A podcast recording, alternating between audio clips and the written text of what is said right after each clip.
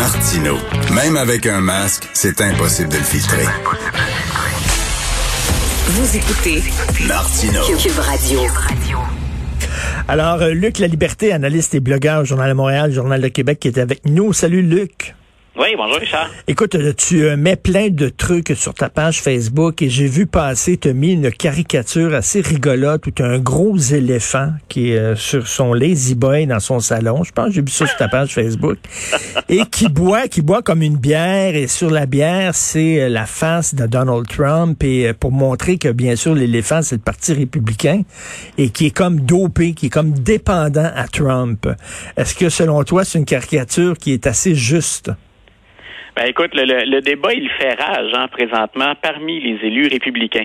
Euh, pour nos auditeurs qui suivent un peu plus ça, mais aussi pour les autres, là, euh, on, on, avait Liz Cheney, qui est la fille de, de Dick Cheney, euh, l'ancien l'ancien vice-président américain. C'était une républicaine, puis je dis bien c'était, je choisis mon temps de verbe, une républicaine particulièrement influente, qui était à la tête d'un comité à la Chambre des représentants, et elle a eu l'audace, puis peut-être dans son cas le malheur en termes de retombées politiques, de s'opposer, de dénoncer euh, ce qu'elle considérait être la limite à ne pas franchir, c'est-à-dire le, discours haineux, puis le lien entre Donald Trump et euh, bien sûr l'attaque qu'il y a eu hmm. contre le Capitole le 6 janvier. Et là, ben, c'est littéralement une fronde qu'elle doit subir parce qu'on va la, détrôner. Elle ne serait plus à la tête de, de, ce comité, elle ne dirigera plus une faction importante des républicains et on s'acharne littéralement à détruire sa réputation. Pour nos auditeurs, soyons bien clairs, c'est une vraie républicaine, Liz Cheney. On ne peut pas la confondre avec une démocrate ou avec quelqu'un qui serait euh, une indécise. Mais le, le, mouvement ou les pro-Trump sont tellement forts à l'intérieur que ça devient très, très, très difficile, ne serait-ce que de prendre une distance ou d'exprimer une réserve sur ce que normalement on devrait condamner. Euh, on peut être pour ou contre Donald Trump. Quand on l'a vu galvaniser les troupes qui ensuite ont attaqué le Capitole, je pense qu'on peut s'entendre pour dire que ça, ça on, outrepasse tout ce qu'il y a de règles écrites et non écrites en, politique. Ben, même ça, pour les pro-Trump, on n'a pas le droit d'en parler. Alors, message ici à Éric Duhem, chef du Parti conservateur du Québec. Éric, quand tu rouvres la porte et tu laisses rentrer les coucous, c'est très difficile après ça de t'en débarrasser. Alors, petit message. Écoute, euh, Luc. Euh, non, mais euh, écoute, j'ajouterais ma voix à la tienne. Moi, j'aime bien qu'on ait toutes les options sur la table. Je suis pas un électeur de QS, puis je me réjouissais de l'avenue de, de, Québec solidaire. Je me réjouis qu'on mette maintenant l'emphase sur le Parti conservateur, mais j'aimerais bien qu'on évite aussi ce qui se fait de pire aux États-Unis. Parfois, ils nous inspirent, mais aussi, parfois, il y a des excès. on devrait apprendre des erreurs. Disons que je me contenterais de dire ça. OK, c'est diplomate, ça. Euh, et Joe, Joe, Biden qui a annoncé que les États-Unis euh, lèveraient euh, peut-être les, les, brevets sur les vaccins anti-COVID. Je veux avoir ton son de cloche là-dessus parce que moi, je me mets là, dans, la, dans la peau là, des, du patron de Pfizer ou de Johnson Johnson ou de Moderna. Là, là, tu dis, attends une minute, là, on a mis des, des millions et des millions et des millions pour développer ce vaccin-là. Et là, soudainement, vous nous enlevez les droits de propriété intellectuelle et ce faisant, ce que vous faites, c'est que vous nous enlevez des, des, des, des futurs revenus qu'on aurait pu utiliser pour d'autres recherches, d'autres innovations, d'autres médicaments, d'autres vaccins. Donc, c'est, controversé comme décision. C'est pas évident, là. Non, absolument pas. Puis il y a même des arguments des pharmaceutiques qui sont très, très terre à terre et que j'ai bien aimé lire ou pour lesquels j'ai hâte d'entendre l'administration se défendre. Mais prenons d'abord, le, allons du côté de, de, de l'équipe de Joe Biden. Joe Biden est critiqué sur la scène internationale parce qu'on lui dit, ben oui, vous vaccinez chez vous à un taux record, mais c'est une pandémie. Le terme le dit, c'est mondial. Vous ne pouvez pas endiguer le mal que chez vous. Ça demande une action concertée. Joe Biden se fait élire en disant les États-Unis sont de retour sur la scène internationale, faites-nous confiance, on est de retour pour appuyer les alliés. Et il constate, Joe Biden, qu'à l'échelle planétaire, il n'y a que 8% de la population dans le monde qui a eu cette première dose de vaccin. Donc, on voit qu'ici, aux États-Unis, au Canada, donc les, chiffres sont plus substantiels, le taux est plus élevé. Mais Joe Biden constate cette réalité-là. Et donc, il y, il y a comme deux volets à ça. Il y a un volet qui peut être carrément considéré comme humanitaire De l'autre côté, c'est un geste politique de la part de Joe Biden, puis il faut absolument pas se leurrer. Quand on a pris la décision, il y avait une division au sein de son équipe. C'est pas tout le monde qui tirait dans la même direction, mais je pense qu'on assume pleinement avec cette décision-là, ou en tout cas l'allusion hein, à la levée des, du mmh, respect des brevets au leadership international. Les pharmaceutiques ont répondu quoi à ça? Et, on pense pharmaceutique, parfois on pense profit, mais dans une opération euh, comme celle à laquelle on a droit dans la pandémie, faut aussi regarder de manière très très concrète comment on produit les vaccins, mmh. hein, euh, dans, dans, quelles dans quelles conditions, le nombre de vaccins, puis comment on doit les acheminer.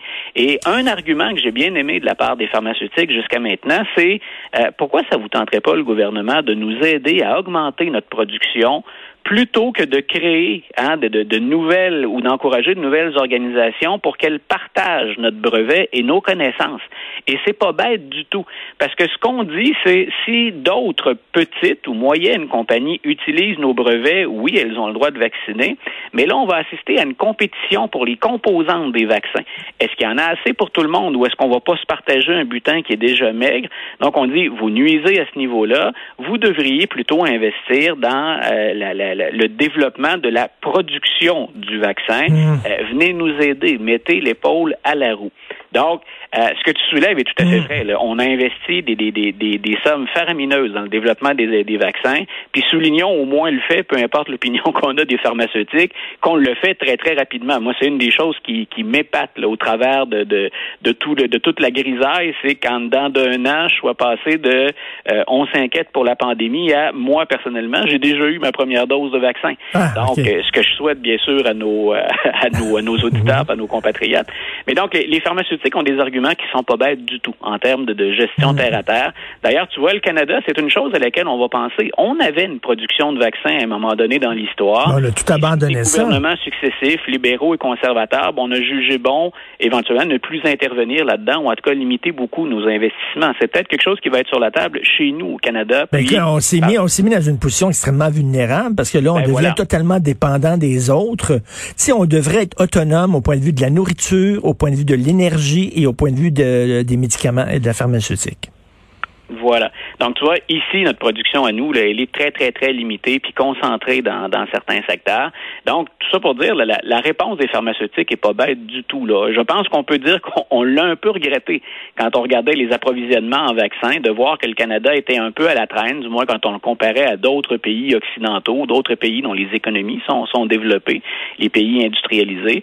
Donc, je répète, les, les arguments, ça, ça, se tient bien, les arguments des, des pharmaceutiques, mmh. et eux disent ce que vient de faire Joe Biden, c'est du théâtre politique. Et je pense qu'il y a également une prise là-dedans. C'est clair qu'on peut pas évacuer le volet politique de la décision de Joe Biden.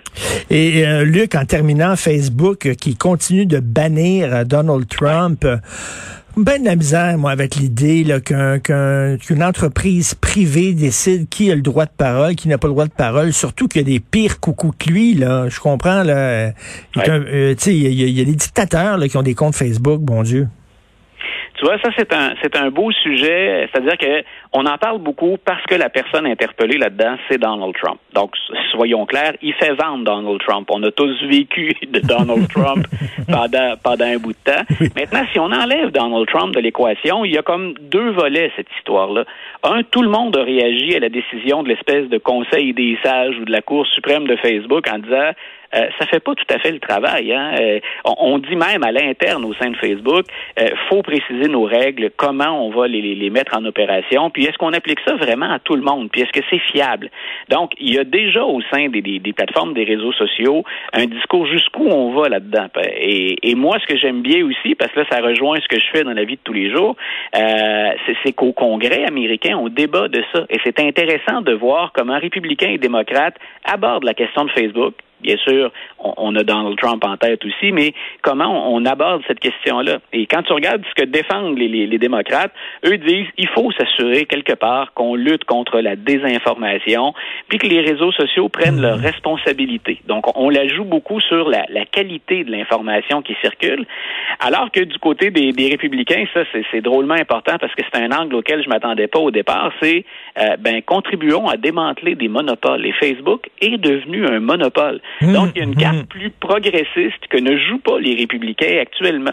Mais eux disent, et puis là, on a Donald Trump en tête quand on le fait, ces gens-là limitent notre liberté d'expression. Donc, on, voit que on s'intéresse aux réseaux sociaux, mais que le, fond querelle politique est pas loin derrière. Mais, mais c'est vrai qu'au lieu de prendre l'angle de liberté d'expression, il devrait peut-être utiliser l'angle de lutter contre les monopoles.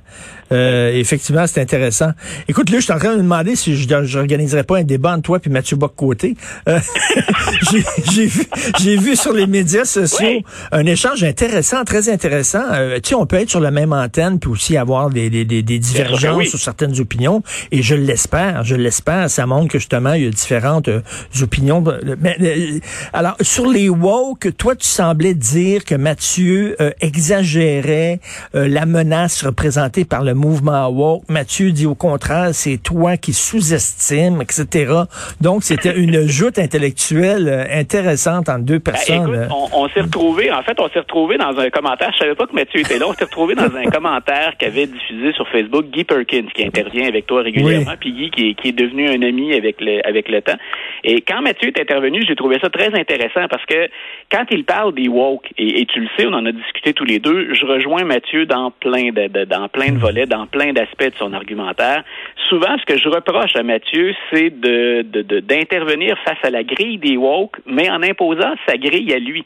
Et dans les deux cas, ben, je trouve qu'on évacue c'est bien sûr une opinion personnelle, certaines nuances ou des précisions. Quand on lutte de grille à grille, je trouve qu'il y a une part de réalité qui manque là-dedans. Alors, c'est ce que j'essayais plus ou moins habilement parce que c'était pas prévu que Mathieu et moi se rencontrent. Ben Mais j'ai vraiment apprécié qu'il le fasse. Écoute, si, on n'est pas capable entre nous de discuter comme ça, c'est ce que c'est ce qu'on encourage. Ben oui. Parlons-nous, échangeons. J'étais très content que Mathieu débarque dans la conversation puis qu'on ait pu échanger. Ben oui, ben j'ai dit pourquoi on ferait ça sur Facebook, là, euh, sur euh, faisons ça sur notre antenne, coudon. Non, mais je trouvais ça intéressant. Donc, c'est sur la page de Guy Perkins où euh, tu as écrit quelque chose. Mathieu t'a répondu. Il y a eu des échanges entre vous autres et euh, c'était très intéressant de voir ça sur les woke. Merci beaucoup, Luc. Qui sait, on, verra. On fera peut-être ça en ondes. Salut, Luc La Liberté. Ah, écoute, ça, ça, me ferait plaisir. Puis au plaisir de mettre ça avec Mathieu. OK, bye.